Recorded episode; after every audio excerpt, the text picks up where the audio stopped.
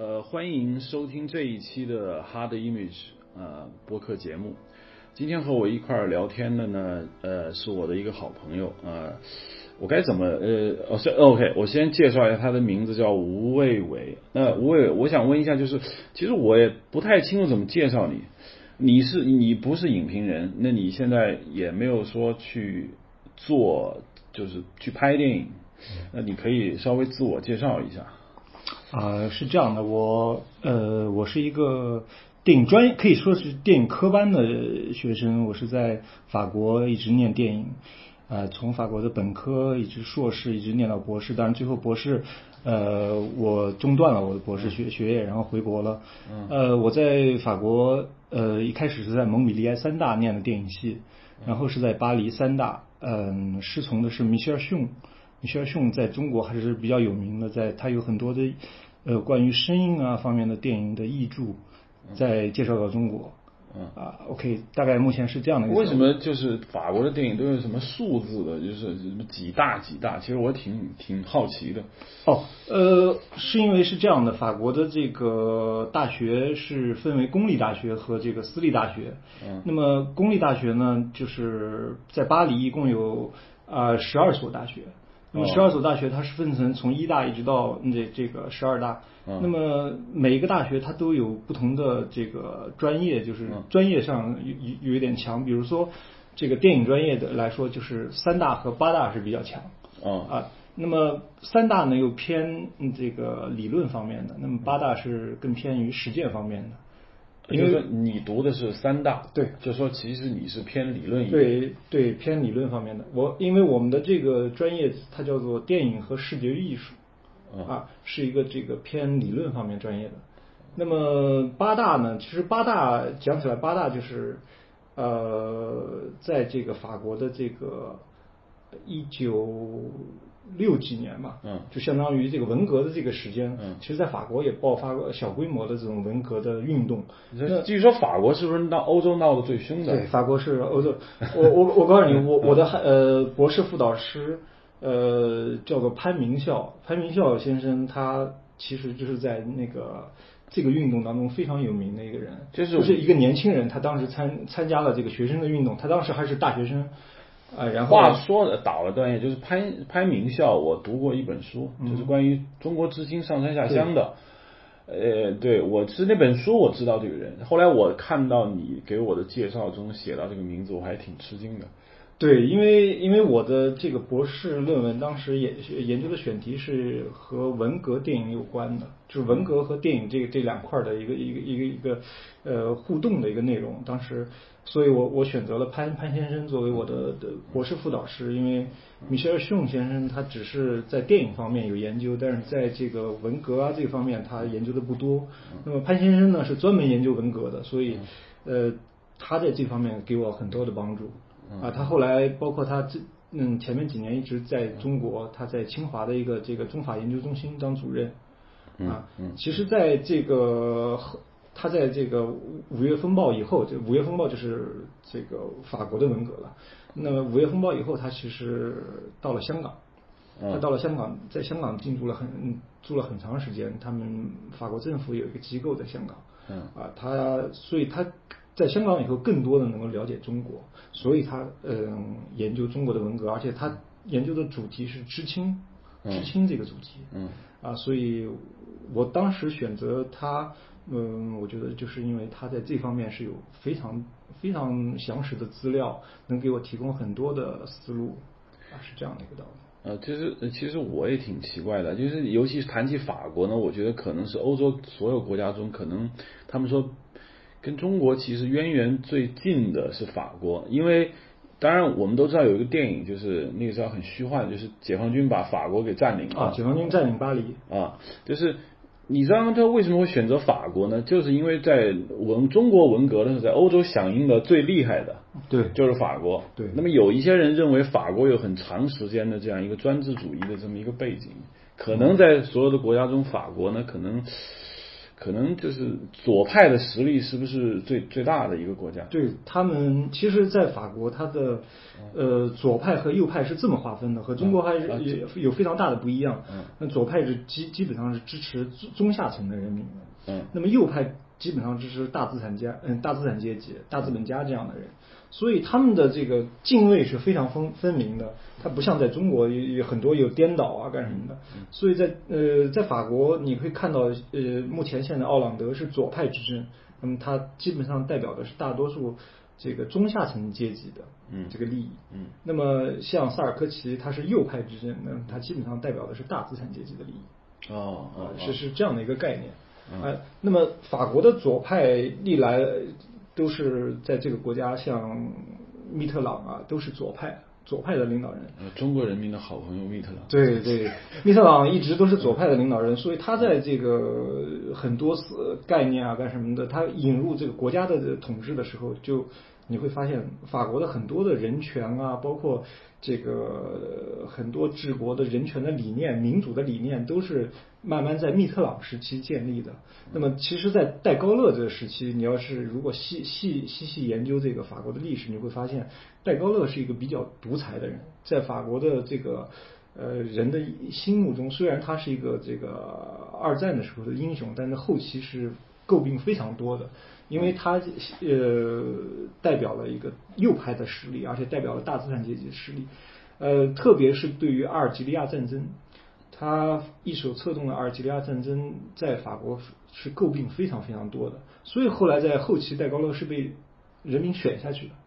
哎，那个著名的那个具有好像说具有挺划时代的意义的那个阿尔及尔之战是讲那个战争吗？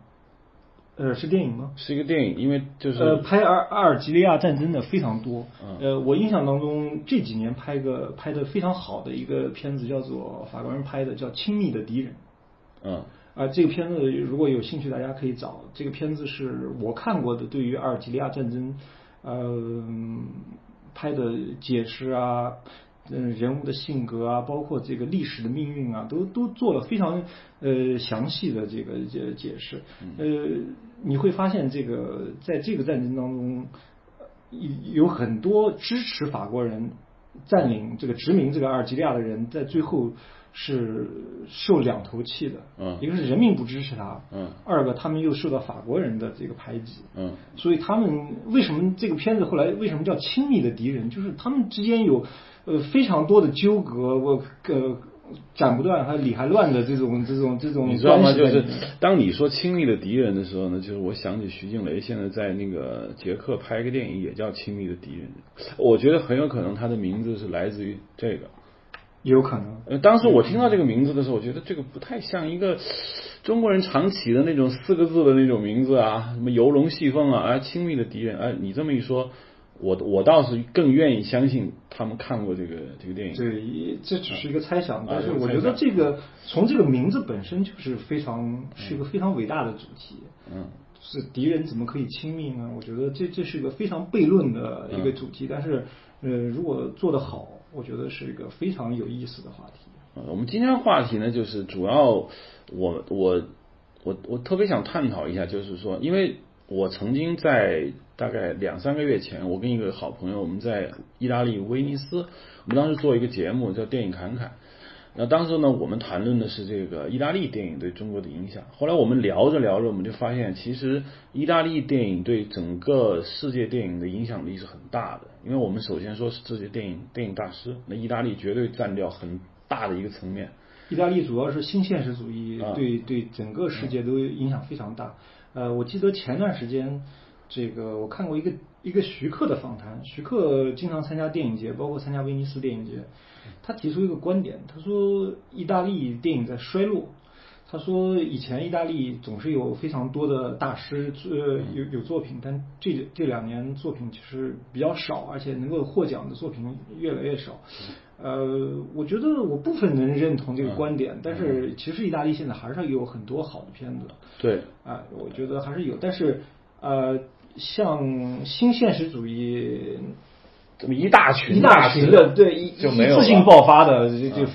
非常少。现在只是有零散的有一些这个对有一些作品，有一些很耀眼的作品。当时我说，我说我能想得起来的，最近这段时间，就是说可能我都想不起来还有谁意大利大师在拍戏。他们说，OK，罗贝托·贝林尼，还有一些喜剧。然后呢，我们说那个托纳托雷是不是还在坚持拍戏？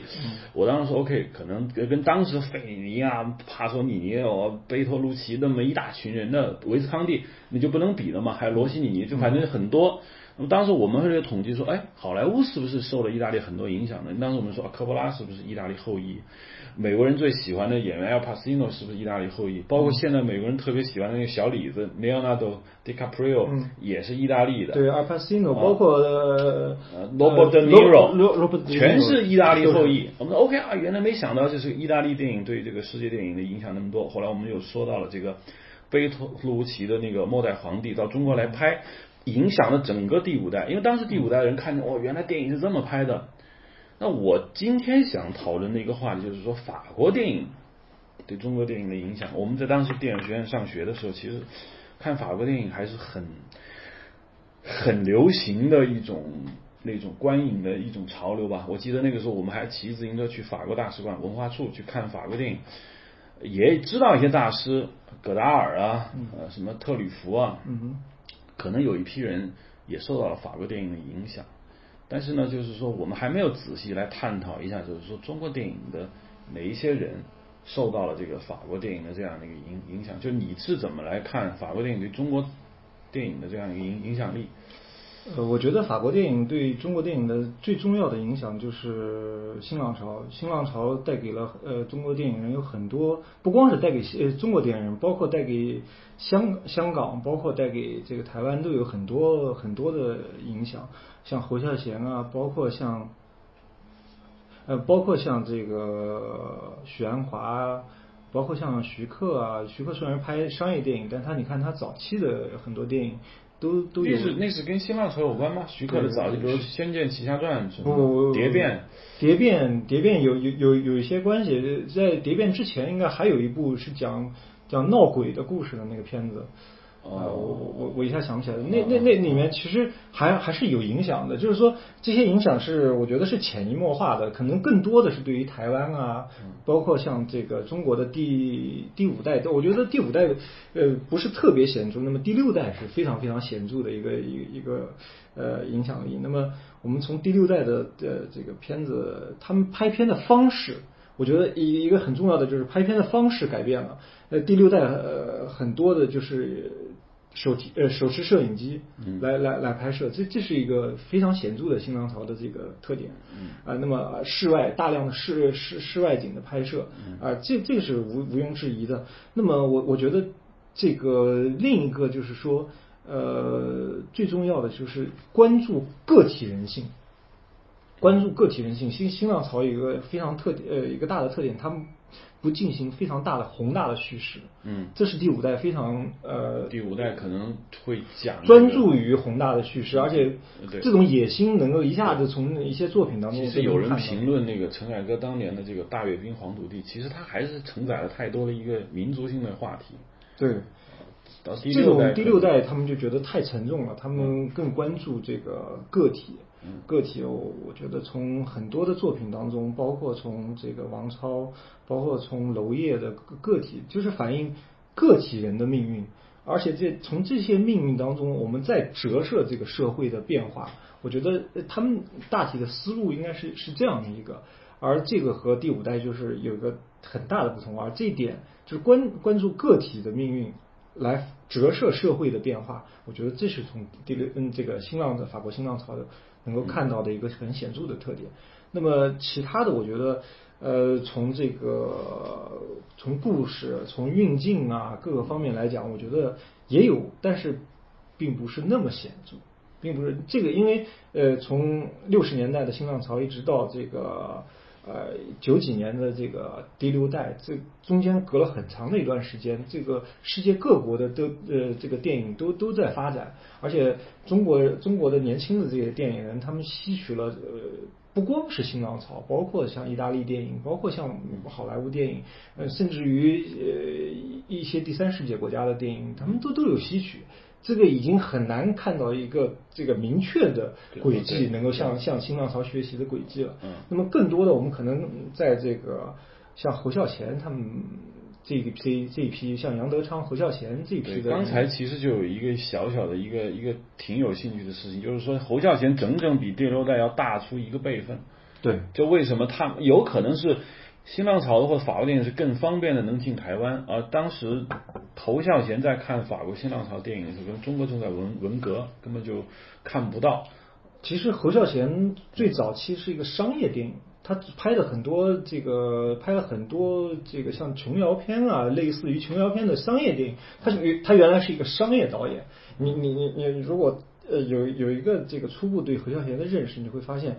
他的轨迹在改变，是在认识了像杨德昌这样的人，而且有了朱天文这样的人的辅佐以后，他的这个作品在慢慢的这个转变，而转变到这个走艺术电影的这一块上面。特别我觉得有朱天文的这个剧本，嗯啊，包括有有杨德昌对他的影响，我觉得这这些都对对他来说其实蛮蛮奇怪，杨德昌、侯耀贤哪个大？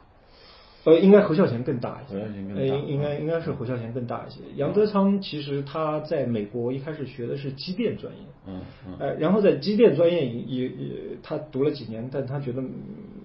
并不是他的志，他还好像还工作了几年，在美国一个这个这个这个公司。因为台湾人学机电的人还是挺多的。对对对。嗯。然后后来他好像又又又去美国进修了这个这个电影这个专业，然后。才回到这个台湾来做这个电影，呃，他他们从美国带回了大量的这个新的信息，包括一些录像带。嗯，其实我我我知道，因为我在巴黎的时候听过朱天文的一个一个演讲，嗯，他就介绍这个当初杨德昌啊、胡孝贤他们那帮人是怎么来吸收这个先先进的东西，他们大量的看了这个从呃杨德昌他们从国外带来的录像带。呃，他在录像带大概是哪些电影呢？就是就是新浪潮，就是就是法国的新浪潮，法国新浪潮非常多。他们可能看的好莱坞的电影，更多的可能是 B 级片。啊，对对对。他们呃看看的这种大片儿，他们还不是很多。可能科波拉的这样电影有，但是更多的是 B 级片和呃这个意大利啊、法国的这些电影，他们会发现哎。电影是和他们现在拍的这个状态是有完全不一样的东西的，可以可以有有另外一种拍法啊，所以他们呃从这个里面吸取了很多的呃这个灵感，然后开始转向，正好在那个时候呃有这么一群年年轻人来来志趣相投，大家这可以这形成这么一个组织，经常你你像这个杨德昌和侯孝贤他们两人之间是经常是彼此来资。助对方来拍戏的，包括这个，我我听说这个杨德昌拍的《青梅竹马》这部戏，侯孝贤不单主演了，而且侯孝贤是把自己的房子抵押了给杨德昌来拍戏的。就是你知道吗？就是听到这些事情的时候，包括后来我当然也也知道一些关于就是吴念真啊，包括对呃那个赖声川啊，嗯呃就是你知道就挺挺有魏晋名士的那种风范，就大家可能志趣相投。呃，然后呢，互相影响，但是你知道吗？跟中国就不太一样，因为中国，我我说句不好听的啊，就资源其实挺稀缺的，就往往第六代也好，包括我接触的这个这个导演的圈子啊，其实大家还是各自为战，不太愿意说站出来说 OK，嗯嗯，聊天没问题，但你要说像到这样的一种交流层面，大家在一个美学的一个思想的一个感召之下。大家会在一起那样去创作啊，这个是看不到的。新好莱坞可能我觉得主要这个是从从呃文革呃之后带来的一些后遗症，这就是对知识分子呃他有个影响，就是说文人相亲。这当然文人相亲这个东西是中国历来的一个传统。那么还有同行是冤家。哎，大家都觉得是一个竞争的状态。对，哎，这个这个状态是我觉得是文革是文革带来的一个一一个后遗症。那么，当然，我觉得台呃台湾人是没有这这这这种这种历史的，所以他们呢，呃。他他们一下子吸收大量的这个国外的信息，包括电影啊，包括社会啊各个方面的信息以后，他们惺惺相惜。我觉得主要还是惺惺相惜，大家都觉得想做点事儿，一块儿呃这个想改变台湾的这个当时商业电影，因为。台湾的在当时是一个就就叫做像琼瑶片为为主的，以白锦寿是吧？当时对拍了李航，包括李航，嗯呃，他们拍了很多这样的戏，然后那个是是这样的电影来统治的，这这就相当于这这个包括新浪潮啊之前的这个他们。有有一有有一层有一种有一种类型的电影，它在统治这个这个国家的这个电影行业。嗯，那么新出来的一一批人，他们急于能够想登上舞台，能够展现自己，那么他们就必须要打破这个这种垄断，那么他们必须要抱团才能打破这种垄断。嗯，以以单个人的力量还不足以能够对抗整个这个电影行业的这种现状。那么，呃，这样的情况下，所以就大家会结集在一块儿，这是一个非常重要的一个因素。这是这是一个这个周边的环境促使他们必须要结集，才能够呃才能够呃出人头地。对，因为就是说我当然是不太能想象，比如说贾樟柯的电影由娄烨去演一个戏，这就我觉得这是不太不太可能出现的事情。因为你这么一说，其实我就想起了那个新好莱坞，当时就是我们知道最典型的两个金童嘛，就是乔治卢卡斯跟那斯皮尔伯格嘛，就是你你的戏我当编剧，我的戏你当编剧，甚至是当时科波拉。呃，我记得印象很深，就是科波拉拍《教父》赚到钱以后，嗯就周记很多人嘛，呃，米留呃那个叫什么呃米留斯啊，包括当时比较穷困潦倒的一群导演，包括迪帕马都受过科波拉的那种那种周周记，就是你知道，就是一就是我觉得有一种就是感觉就是这是一群真正为了兴趣去做事的人。他们愿意在一个共同的爱好的情况下来一起做事，同时可能从生活层面上，他们已经摆脱了一个温饱问题。但是你回到中国第六代身处的那个环境，就制片厂体系的崩塌，他们生存都成问题。对，我觉得呃，其实这这还和这个每个个体的这个呃状况有关，因为在第六代嗯导演，他们有的人出来了以后拿到在国际上拿到奖了，那么我觉得这个国际上拿到奖，但是在国内是被禁的一个状态，嗯。啊、所以他们在这经济上面并没有能够达到，比如说像侯孝贤啊，比如说像科波拉那样的一个状态，嗯。他们嗯还不可能周集，包括像贾樟柯，呃，拍了小五站台以后，虽然名气很大，但是你看，你看他的直到现在，他在经济上完全并不能够完全的独立。你看他最新的那片子《天注定》，嗯呃，据说是呃还是这个。呃，北野武的那个制片人嗯给他拨的钱，然后然然后才能拍的拍得了。然后他现在片子被禁了，他都觉得没有办法能够还这个这个制片人嗯你的钱的这样的一个状态。就是你你一直到到了今天，从第六代到了今天都没有摆，就完全能够摆脱这个体制。嗯的束缚，他们并不能够，他们虽然可以拿到钱，但是这些钱是我觉得并不足以能够让他已经壮到大，可以可以形成一个这个团体的地步了。他只能为他自己。当然，现在贾樟柯他自己做了这个西河影会，呃，他可以发掘一些新的导演，但你会发现，他发掘这些新的导演的。这个能力还是有限的，因为每一部片子的投资你都会看到并不并不很大，并不大。对。对这些这些投资，说句实话，只能做一些试验电影，而而即便是做一个像一百万到五百万的这种啊独立电影来说，它还是还是有困难的，能能看到这样的一个现状。所以在中国，第六代导演他们自身的一个状况，嗯，决定了他们不太可能，嗯，有有有这种抱团的这种可能性，能够周济大家呀，呃共同拍戏啊。这当然也和这个每个个体的个性有关。嗯啊，这个是我觉得是要个案个案分析。有第五代有没有人是受到这个新浪潮的影响的？呃，我我我不知道第四，呃我们说四代半吧。四代半就是郑洞天那啊，那一代谢飞，你觉得？嗯因为我当时你跟我讲这个关注个体的时候，那么这个谢飞拍的这个《本命年》，你觉得会不会有一点新浪潮的影子？我觉得谢飞的电影没有太多新浪新浪潮的影子。嗯我觉得呃，谢飞的电影更多的是依靠一个强大的故事叙事，嗯而且这个故事叙事的本身是比较传统的，嗯，并没有打破这个传统的框架，包括他人物的设定啊，包括本命年，包括黑骏马，啊，都没有呃这个一个能够打破框架的这么这么一个概念，而且你会发现，从谢飞的一个创作了，呃，就发现他的非常好的电影都是已经成名的小说改编，而并不是一个自我对从这个剧本阶段就是自己创造出来的，嗯而而这个这个新浪潮他们嗯有有个很大的特点就是导演也是编剧，他自己去自己来编剧，编剧，因为这这个就是电影的这个东西，如果你自己不是编剧，而通过别人的作品来改编的话，它会呃形成一个二次传递、二次解码的这这么一个效果，那么呃相对会损失一些这个呃损失一些原创力。啊。啊，我觉得是这样的一个情况。呃，其实呃我其实一直有一个挺好奇的，就当时我在接触新浪潮的时候呢，其实我并没有看太多新浪潮的电影啊，但是我主要接触主要是通过书本，可是那个书本呢都是黑白印刷，所以我在我印象中，葛达尔、特里弗的电影，特里弗还好一点，最后一班地铁是彩色，当时我印象中所有的这些电影都是黑白的，呃，我我新新浪潮电影是彩色的吗？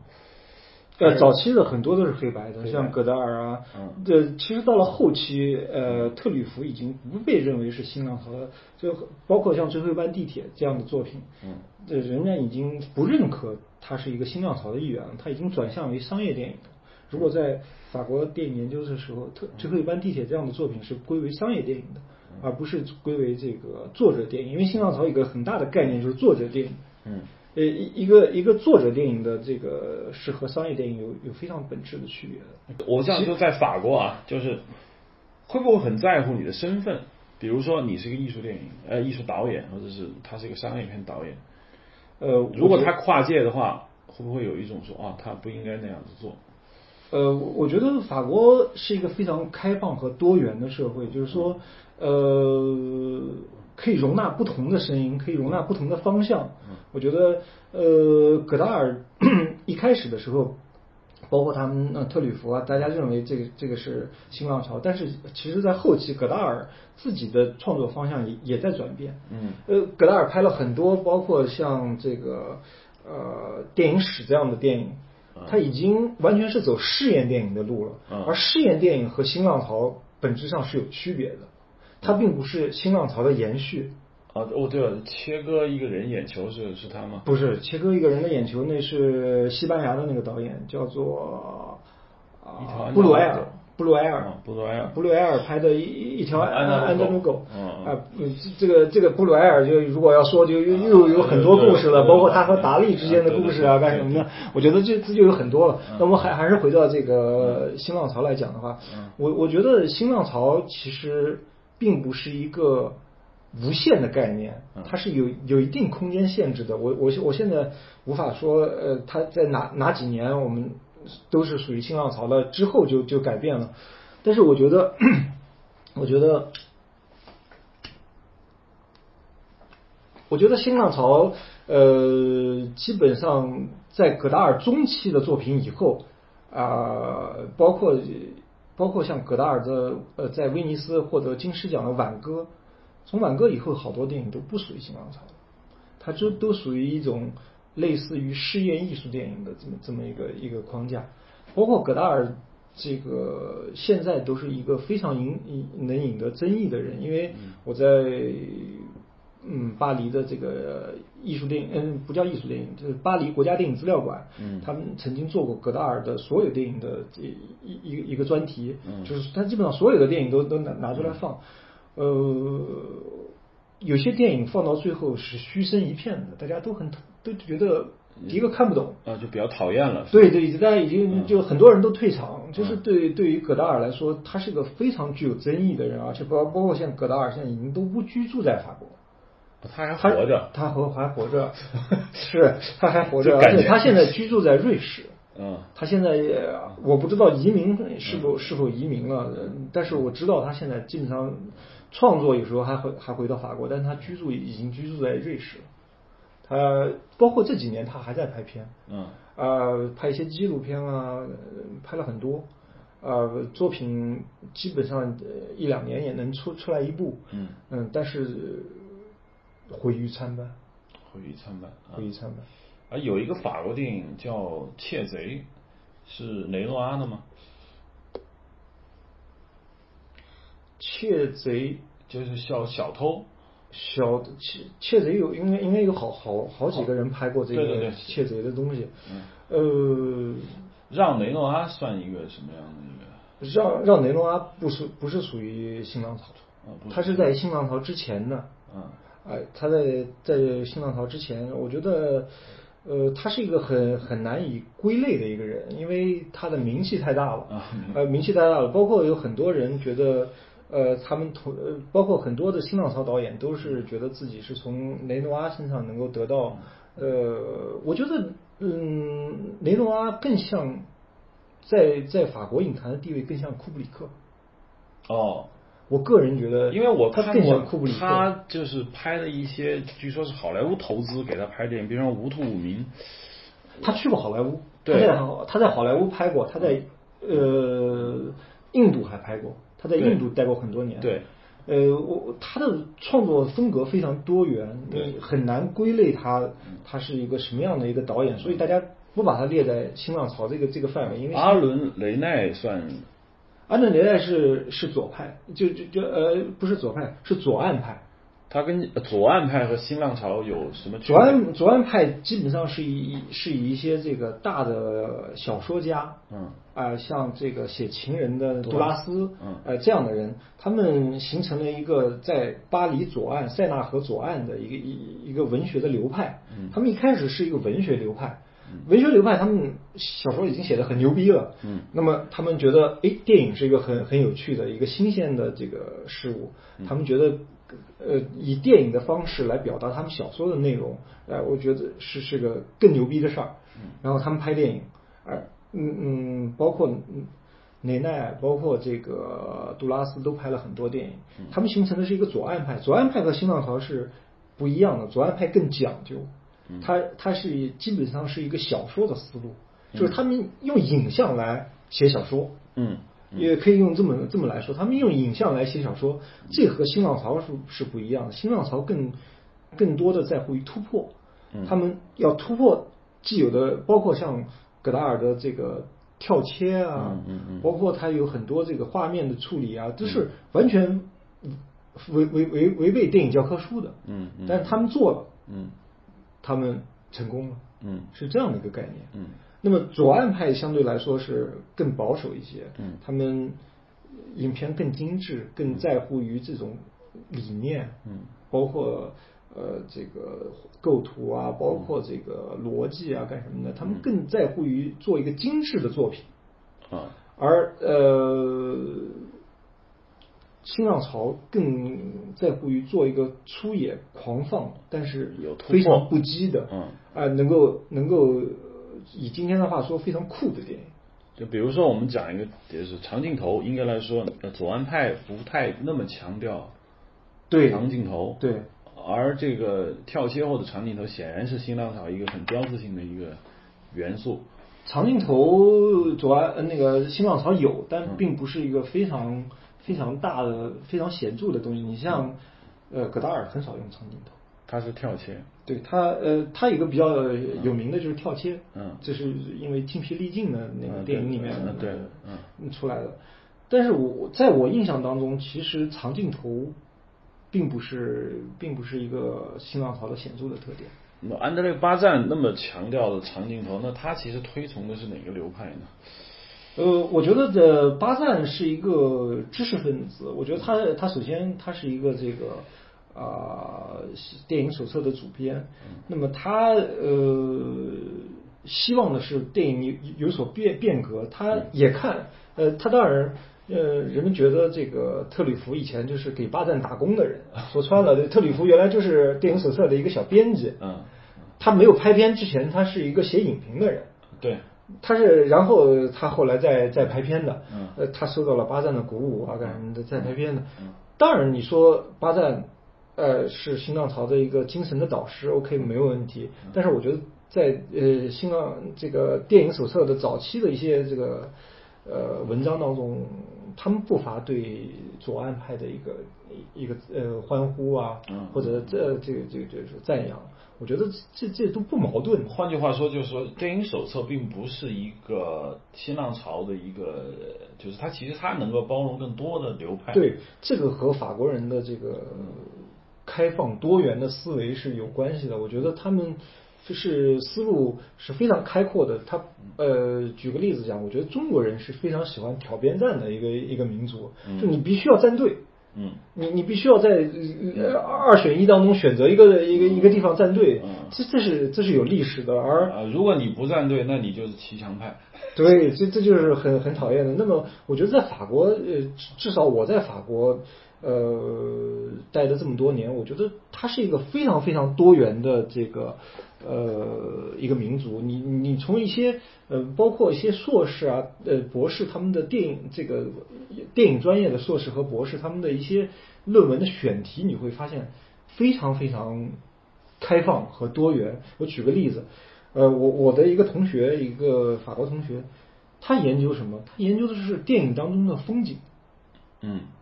觉得这种论题放到中国，几乎是没有人会想到，或者觉得觉得不够研究价值。对，它不够研究价值，而且不够这个和电影有什么关系呢？嗯，大家就觉得它离这个电影的本体相差太远了。但是法国人很接受，而且我告诉你。这个我当时还在巴黎一大待过一段时间，为什么会有这样的选题？是因为巴黎一大的一个博导，他自己一生研究的就是电影中的风景，他的一生的研究就是电影当中的各种风景，而且从这种风景当中读解出这种社会的意义，从呃风景当中读读读解出人性啊，干什么呢？你会发现这个从一些选题的多元性，你会发现他们是一个真的是非常包容。非常多元的一个民族，嗯，我们可以这样说，其实第六代受好莱坞的影响是比较小的，对，那么更多的是是受艺术电影，包括有这个法国电影，包括意大利电影，啊，这些影响是比较的比较大的，呃，那么他们是是所所受到的影响，我觉得最主要是第一个就是和主流和中国电影的主流是走不一样的道路，这这是这是肯定的。对，那么他们所关注的人群很多都是边缘人群。对，这是这是一个呃，那么我觉得现现当代的呃法国电影，包括意大利电影，也有个非常显著的特点，关关注的是边缘人群，因为边缘人群是非常容易能够啊透透过他们的一个一些极端的行为，能够反映出在极端的情况下反映出人普通的人性。这是一个非常宏大的一个主题，就是说，我们透过边缘边缘人，呃，在这个边缘的状态下，在一个极端的状态下，透视普通的人性，揭示普通的人性，这个是一个非常显著的特点。对，哎，这个是在这个，这是一个欧洲电影的一个传统。嗯，呃，包括这应该说这是一个艺术电影的一个传统。啊，对于一个主流的叙事，包括主流人群的这个反应相。当的不敏锐，我觉得。就是他们找到的这个他们心中的主角，基本上属于一个，就是我觉得就是我一样，我知道就是一个尴尬人，他不会找到哦，公司白领就一个很正常的人那样去拍一个电影，他们也会也也也也可能找到一个公司白领，但是公司白领他在一个很极端的状态下，极端状态下，他不会拍一个常态，也不会去。讲一个看上去很就是流畅的那么一个故事，讲完完了，对，它绝对不是这个感觉。就是现，比如说现现现在我们在中国的电影院看到这些电影，都是被这个第六代所唾弃的，他们绝对不会拍这样的一些，不会拍《同桌的你》啊，《同居时代》啊，对他们，他们需要的是从一些极端的事。事件故事当中能够反映出人性，他们更多的是讲究这样的一个一个一个思路。有其实蛮奇怪的，就是说我们当我们谈到欧洲电影的时候，好像我们只在谈法国跟意大利，也有一点奇怪。啊，也也不是啊，欧洲电影有很很多，比如说像北呃北欧的芬兰的电影，但对中国好像在中国呃欧洲反映的不多，欧洲欧洲非常多，比如说呃芬兰的电影有一个叫考基斯马基，这个我知道。这个人他对整个现在的法国的电影的影响都都非常非常深，他他的地位在法国可以说可以和日本的北野武是旗鼓相当，嗯。就是他们会觉得这两个人是走了非常两个极端，嗯。啊，北野武的电影是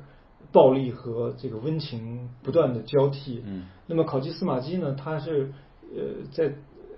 非常一个冷静的叙事，嗯。而这个冷静的叙事包裹之下是一个非常非常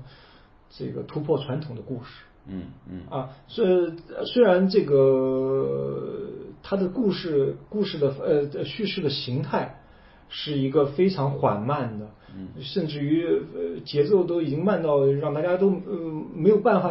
耐心看下去的电影，但是呃喜欢的人喜欢的要死，不喜欢的人都觉得非常讨厌。嗯嗯。哎，对于对于普通观众来讲是这样的，但大部分的这个电影人都对像考吉斯马基这样的人都都有非常大的好感，因为他形成了一种风格。嗯这这些人形成了一种风格，嗯啊，包括像北野武，他们都形成了一种风格，这些风格是过往没有过的。嗯嗯。啊，虽然呃日本的暴力电影以前就很多，但是能够暴力和温情当中不断的交替的，这这是很少的。对，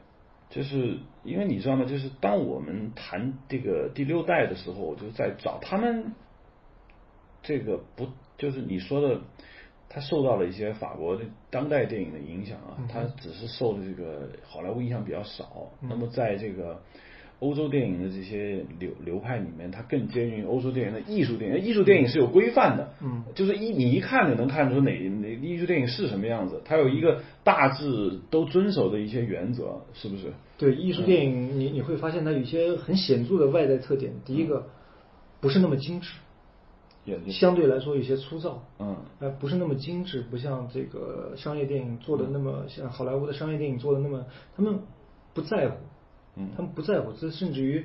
不精致，呃，略显粗糙是他们的一个引以为豪的一个特点。嗯。啊，这是这这是一个比较显著的。那么他们不讲究那种像好莱坞一样的大团圆的这种结局，嗯。他们的很多结局是比较出出人意料的，但但也不是像好莱坞式的翻转。嗯。啊，他们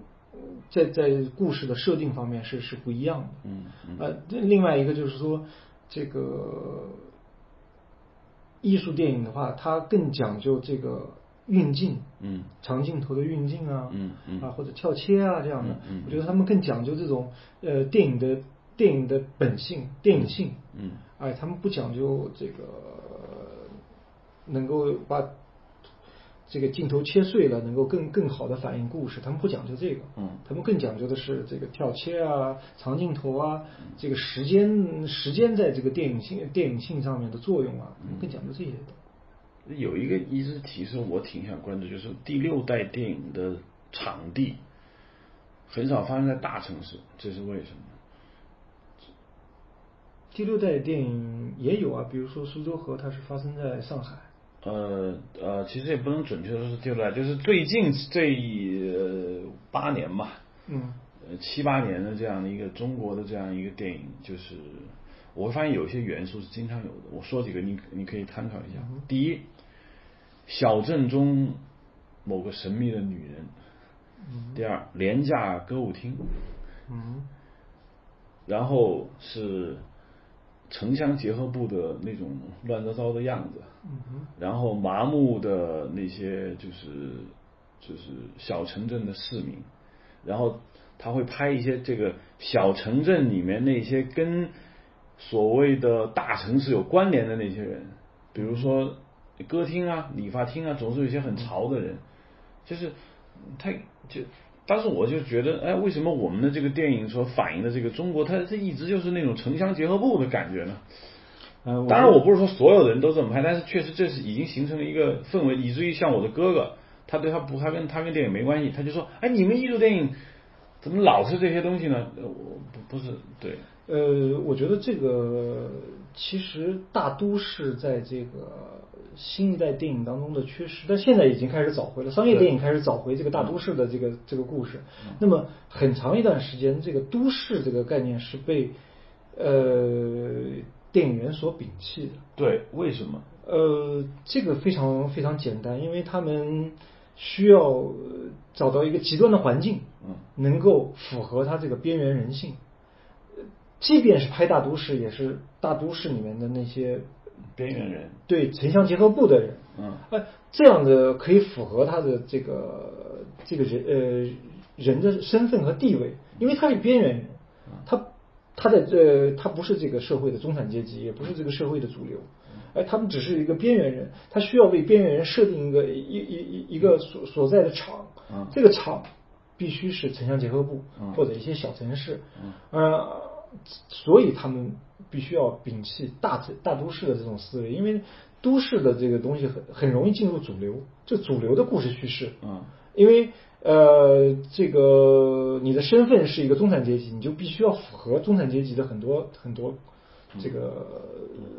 因为身份所带来的这个故事的发展的方向。嗯呃，你必须要符合这些东西，所以他们这样的话会会对他们的这个叙事产生一些阻碍。就是我总觉得，就是说，主人公往往生活在绝望之中。对，大城市充满活力，机会很多。对他往往把一个人放在一个就是百无聊赖，这个这个周围的环境死气沉沉，而他而所有的人都满足于这种千篇一律的这种生活，唯独他有一种躁动，有一种不安，然后他去抗争，然后他去做，然后他想摆脱，他想去就是，但是最终他要不被同化。要不他归于失败，要不他回到了原著，他绝不会给一个很光明的这么一个嗯结尾。很多电影，我觉得光明的电光明的结尾的电影都属于好莱坞。呃对啊，对，或者中国现代的主流的电影，呃，那么对于这些独立电影来说，他们呃这些光明的结尾都会使他们的品质影响他们的品质。嗯呃，我我觉得这个是和他们的这个人物的设定，包括故事的叙事是有极大的关系的。啊、所以呃，我我觉得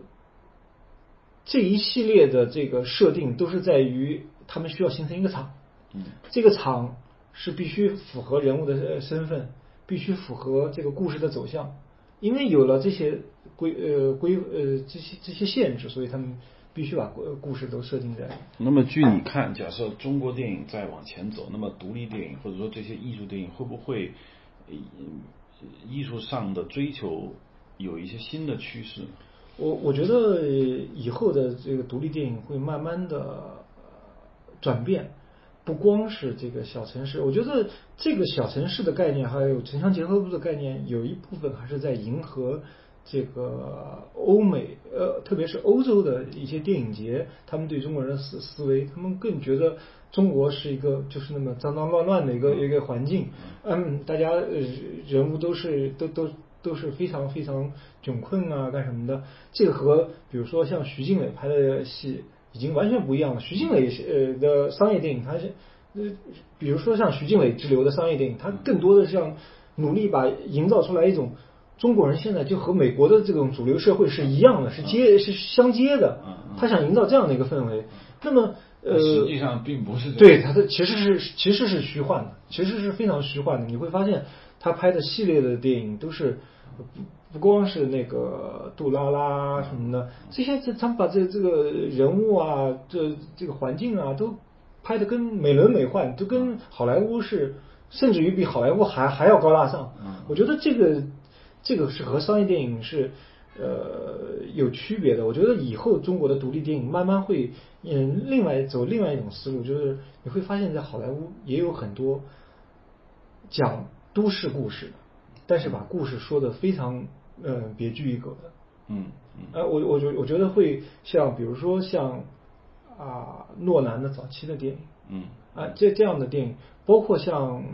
沙马兰的《第六感》啊，嗯啊，我觉得这些电影都是其实，在好莱坞既是主流，但是它又它又相相对来说又又和有一个导演，我觉得整非常符合你说的，就是亚历山大佩恩，嗯拍的那个最近那个 Nebraska。啊，我我看过、啊，他以前拍的那些就是就是美国的大城市里面的那些一点也不光鲜，啊，就是你对你包括科恩兄弟的那些感觉，他他也不会去拍那些对，科恩兄弟是另外一类，它啊是属于黑色电影。啊，对，亚历山大·佩恩就是这种，我觉得跟你说的就很很像。对，我觉得这这会是一个一一一一个个潮流潮流，一个潮流。这这，但是现在我们又看到有有中国有更多的能够像这样的电影的出现你知。道吗？就是我之所以有这种感觉，就是说上次我在七九八看到一个影展，其实基基本上就是外国人拍的中国，嗯哼，就是那个影展。我告诉你，所有的照片都是一个模式，就是一堆高楼下面一个破败的胡同，然后里面有几个看上去洗头房的女孩儿，呃，在那躺着，然后嗯，就是你你我一说你就明明白了，我知道就是就这外就外国人讲究一个对比嘛，就他就是能够强烈的社会对比。啊，就外国人那些不是职业摄影师，他所有那些参赛的、呃参展的那些人都是业余的，他们就是中国的大学生啊，嗯干活的啊，就是就。我一个很好的朋友叫曹操，是一个美国人，他是个演员，他经常拍照片在那个 Flickr 上去发表，他拍的所有照片也都是这样的，就是说我住在五星级宾馆窗口看出去的是一片化工废料，对，这个。可是你发现没有，这些人的画面中的这一切跟第六电影有多像？嗯，我我觉得你讲的这个是非常有道理的，因为呃，我们只从一呃一张照片或一幅画，我们就能看到在中国社会的区别，这个社会的阶级。对，我我我们我我们什么都不呃不看，我们只只是从这个照片的这个意意境上，我们就能看到这个社会的阶级。他们认为，大多数的人呢会认为这样的多有深深多深刻啊，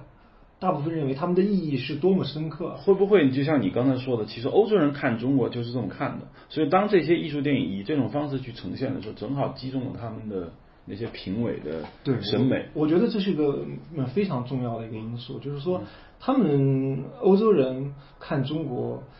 呃，他们是不太能够理解像北京啊、上海这样的大都市。谈谈你在法国那些感觉，就是他们他们到底怎么看中国？就他们心中中国是个什么样子？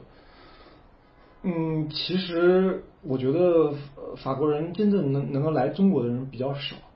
啊。我我我遇到我遇到他们他们来中国人不不是非常多。那么有一些来过中国人，呃，会有非常极端的两个想法。嗯，一个人有的人非常喜欢，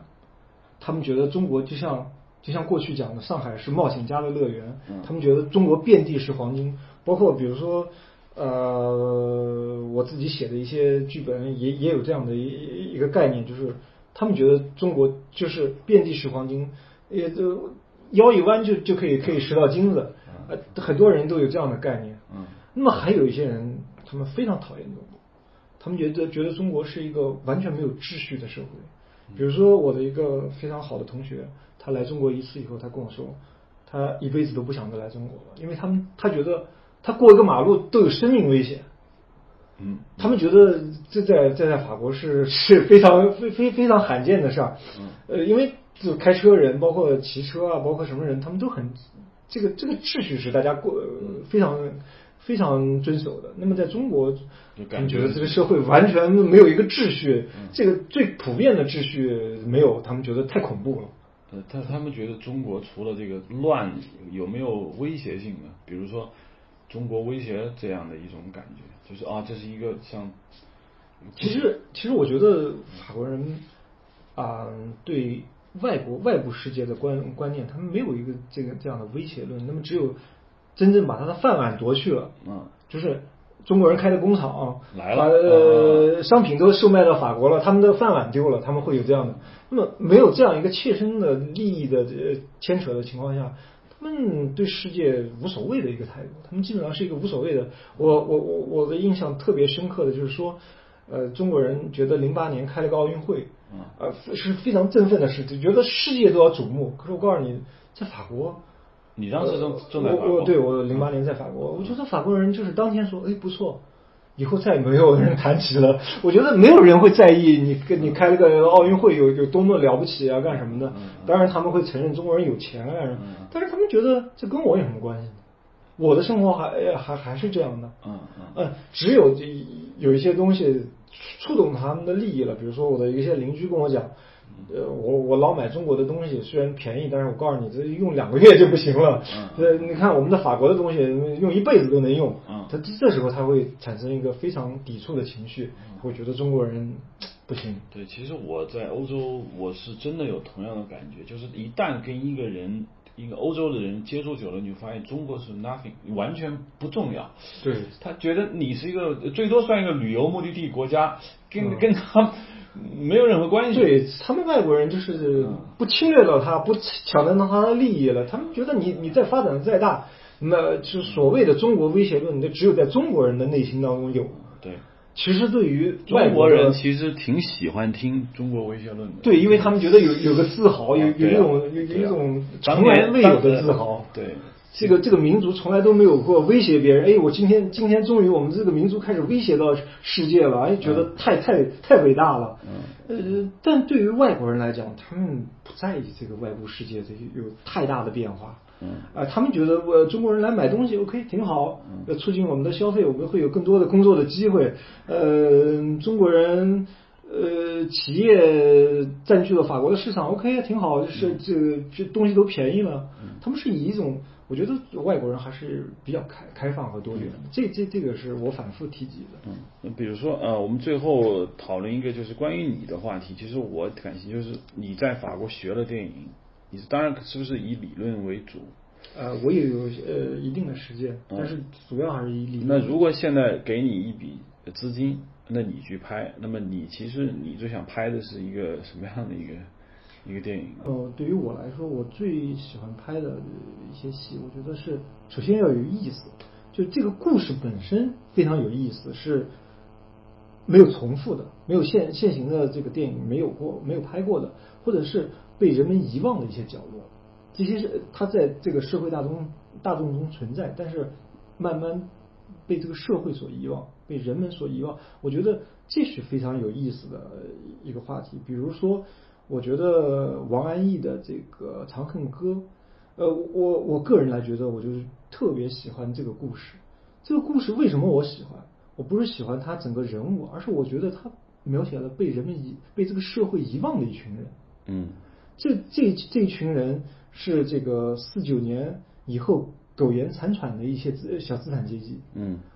我觉得这个本身就是非常伟大的一个一个选题。我觉得这是在中国历代的这个，就是中国四九年以后历代的作品当中都没有被提及的一些人。我觉得不管他的人物怎么样，不管他的故事怎么样，就就就他反映这个写这一群人，我觉得就已经非常伟大了。